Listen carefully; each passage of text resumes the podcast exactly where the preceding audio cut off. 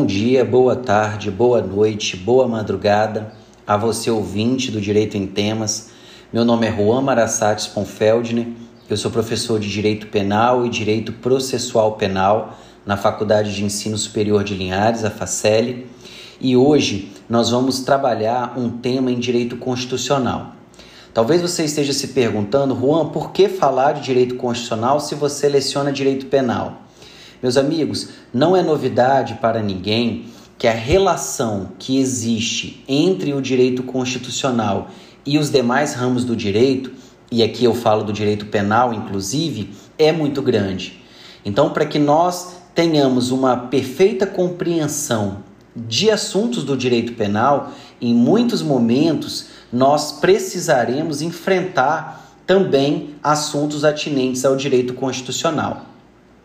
E é por isso que eu quero trazer esse assunto hoje, que é um assunto muito importante, muito relevante para o direito penal, mas também para os outros ramos do direito. Nós vamos falar sobre a possibilidade ou não da flexibilização dos direitos fundamentais. Será que os direitos fundamentais são absolutos ou são relativos? Existe alguma exceção a essa limitação, essa limitabilidade dos direitos fundamentais, nós vamos abordar esse assunto, ok? Então vamos lá. No primeiro ponto, eu quero já trabalhar com vocês a ideia de que, em regra, os direitos fundamentais não são absolutos, certo? Então, a doutrina trabalha e a jurisprudência também corrobora esse mesmo entendimento que não existem direitos fundamentais absolutos. Isso quer dizer que todos os direitos, eles são relativos e encontram limites em outros direitos. Esses outros direitos podem ser de terceiros ou de uma coletividade indeterminada. Então, a tese, essa tese de que os direitos fundamentais são absolutos, ela não se sustenta. E ela não se sustenta por quê? Porque quando há uma colisão entre um direito fundamental e outro direito fundamental, inevitavelmente um vai ter que ceder. Então, se eu estabeleço que um determinado direito fundamental é absoluto, eu estou dizendo que ele sempre vai prevalecer em detrimento de outro direito fundamental quando ambos entrarem em rota de colisão. E aí é por isso que é necessário que o direito fundamental seja relativo. E aí eu cito um exemplo. Como que eu vou dizer que o direito à liberdade, por exemplo, a liberdade de expressão, é absoluto se é, no momento em que ele entrar em colisão com outro direito fundamental, ele não pode necessariamente, de uma forma abstrata, se sobrepor a esse direito.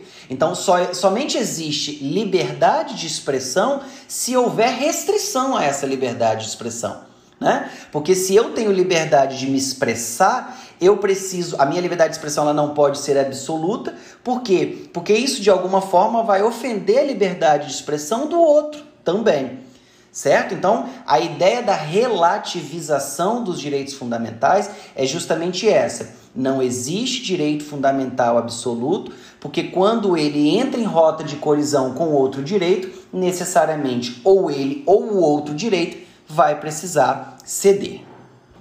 O segundo ponto que eu gostaria de trabalhar com vocês é a questão da diferença que existe entre os princípios e as regras. Eu não vou me debruçar muito nesse assunto porque já foi objeto de um outro episódio aqui também do Direito em Temas, onde eu abordei a diferença entre o princípio e a regra. Mas o que eu quero que você saiba agora, para que a gente entenda esse assunto, é que a regra nada mais é que uma concretização do princípio. Então, o princípio que é muito mais abstrato, ele vai encontrar concretude na regra. E o que eu quero dizer com isso é que a regra, pessoal, já se constitui em uma limitação a esse direito fundamental. Então, quando eu tenho um princípio e esse princípio é concretizado em uma regra, essa regra está dando a esse princípio uma certa limitação. E aí eu quero citar um exemplo. se você pegar a Constituição Federal, você vai encontrar lá que existe o princípio da vedação da extradição, né? Então o direito constitucional ele trabalha com o princípio em que é vedada a extradição. Só que o princípio da vedação da extradição, desse princípio, decorre uma regra muito importante. Qual é a regra? A regra da impossibilidade de extradição do brasileiro nato. E desse, desse, desse mesmo princípio existe uma outra regra, da possibilidade de extradição do brasileiro naturalizado e do estrangeiro. Então veja bem, nós temos um princípio abstrato de que é vedada a extradição. Desse princípio, nós temos duas regras. A primeira regra, que diz que é impossível a extradição do brasileiro nato, e uma segunda regra que diz que é possível a extradição do brasileiro naturalizado e do estrangeiro. E aí você percebe que o princípio ele não comporta nenhuma relativização, mas quando a regra que decorre do princípio dá concretude a esse princípio, passa a ver o quê? Passa a ver uma limitação ao direito fundamental.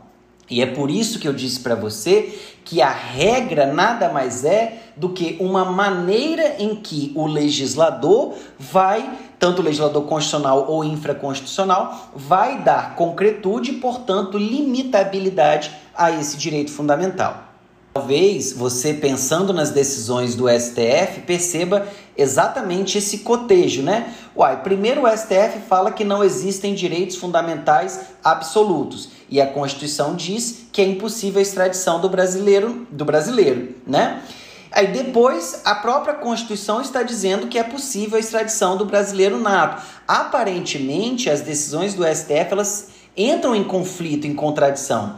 Mas o que na verdade o STF está dizendo é o seguinte: que os princípios, para a questão principiológica, não existem direitos fundamentais absolutos, certo? Então, os princípios, dos princípios não pode decorrer nenhum direito absoluto, fundamental absoluto. A partir do momento em que o princípio passou a estar concretizado em uma regra, a regra pode sim estabelecer um direito absoluto como por exemplo, é direito absoluto previsto por uma regra constitucional a impossibilidade da extradição do brasileiro nato, ok? Isso aí, essa regra é absoluta, embora os princípios não possam estabelecer direitos fundamentais absolutos. Então aí está a relação entre o princípio e a regra e como essa relação é, é se mostra fundamental para a compreensão do tema deste episódio. Um outro ponto que nós precisamos trabalhar é sobre a possibilidade de se encarar o princípio da dignidade da pessoa humana como um direito fundamental absoluto ou não.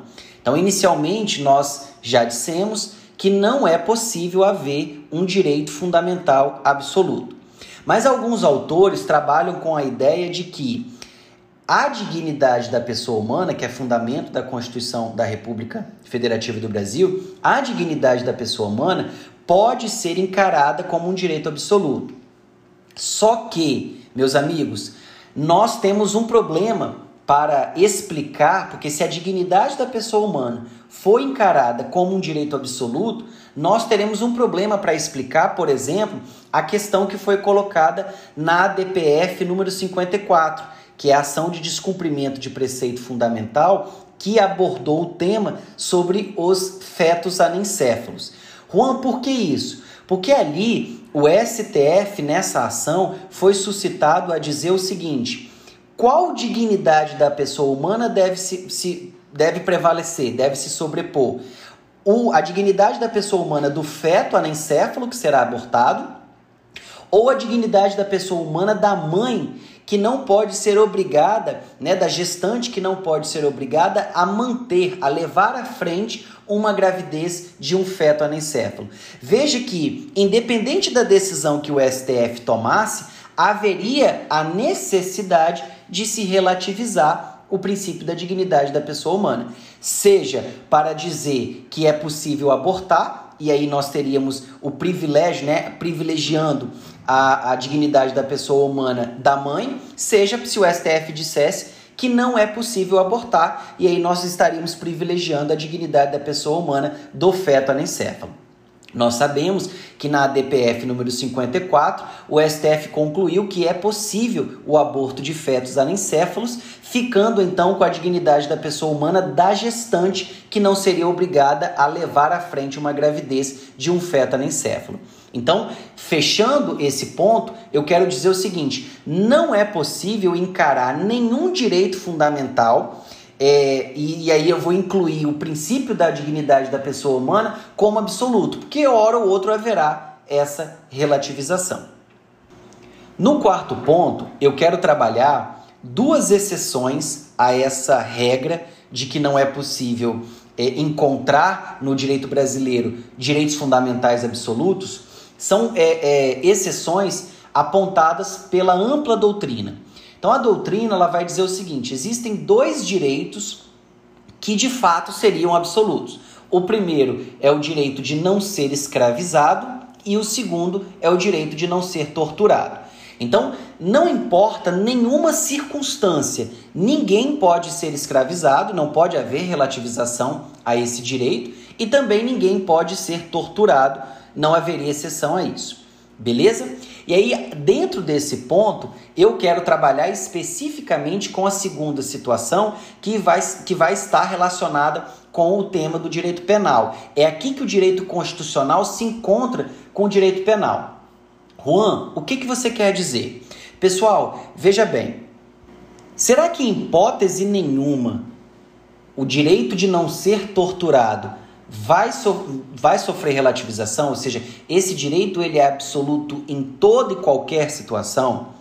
Meus amigos, como eu disse, o direito brasileiro, a doutrina brasileira trabalha com o direito de não ser torturado é, como se fosse um direito fundamental absoluto, ok? Mas a própria doutrina, e aí eu não digo tanto aqui no Brasil, mas tratando sobre o direito comparado, nós vamos encontrar algumas decisões, até mesmo polêmicas, que vão afirmar sobre a possibilidade de se torturar, por exemplo, um terrorista para com, né, com o objetivo de descobrir o local em que foi colocado um determinado explosivo. Eu tenho muita propriedade, inclusive, para falar sobre esse assunto, porque foi tema da minha graduação lá no direito, em, em, direito, na minha graduação e também no meu mestrado. Eu trabalhei esses assuntos, claro que em vertentes diferentes, mas trabalhei justamente com essa situação. Será que é possível o indivíduo ser torturado?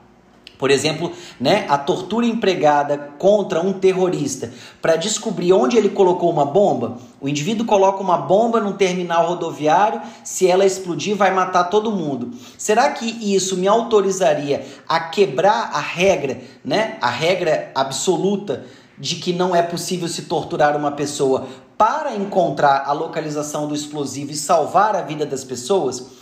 Então eu tenho um confronto de direitos fundamentais. Eu tenho o direito de não ser torturado do terrorista e tenho o direito à vida de todas aquelas pessoas que morrerão caso eu não encontre a localização do explosivo imediatamente.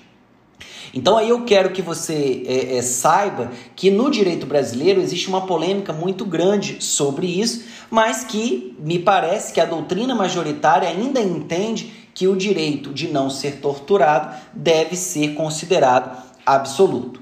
Mas nós temos um caso, e aí trabalhando né, com o direito comparado, nós temos casos de doutrinadores que defendem veementemente a possibilidade de, nessa situação, haver a tortura do terrorista. E aí quem nós podemos citar no direito comparado? Nós podemos citar o Posner, né? O Posner foi o jurista mais citado nos últimos anos, em todos os tempos, acredito eu, dos Estados Unidos, e ele afirma que sim, é possível sim torturar o terrorista nesse caso. Por outro lado, nós temos o Dworkin, né? O Ronald Dworkin, que vai falar Inclusive o Dworkin foi o principal interlocutor do Posner no, no, no, direito comparado, né? Então o Dworkin ele vai falar o seguinte: não, não é possível se torturar ninguém, mesmo que seja torturar um terrorista para descobrir onde a bomba que foi colocada no terminal rodoviário. E um caso emblemático que ficou muito famoso no mundo foi um fato que aconteceu na Alemanha, onde suspeitos, indivíduos que foram que eram suspeitos de terem colocado uma bomba, um explosivo, dentro de um submarino. Esses indivíduos foram torturados. Por meio dessa tortura, a bomba, a localização da bomba no sub, submarino foi encontrada, a bomba foi desativada e esse, né, então a vida de milhares de pessoas que estavam ali dentro foi, foi salva. E nós tivemos ainda a absolvição dos torturadores, ou seja, quem torturou os terroristas para encontrar onde a bomba estava no submarino, esses, terror, esses torturadores do terror, dos terroristas foram absolvidos. Então foi um caso muito importante ocorrido na Alemanha. Beleza, pessoal? Eu espero que você tenha compreendido. É um tema muito importante, está relacionado não só com o direito penal, e direito constitucional, mas é um tema que amplia, né, ganha amplitude para outros ramos do direito, que é justamente a possibilidade de relativização dos direitos fundamentais. Ok? Um abraço a todos, fiquem bem e que Deus abençoe a vida de vocês.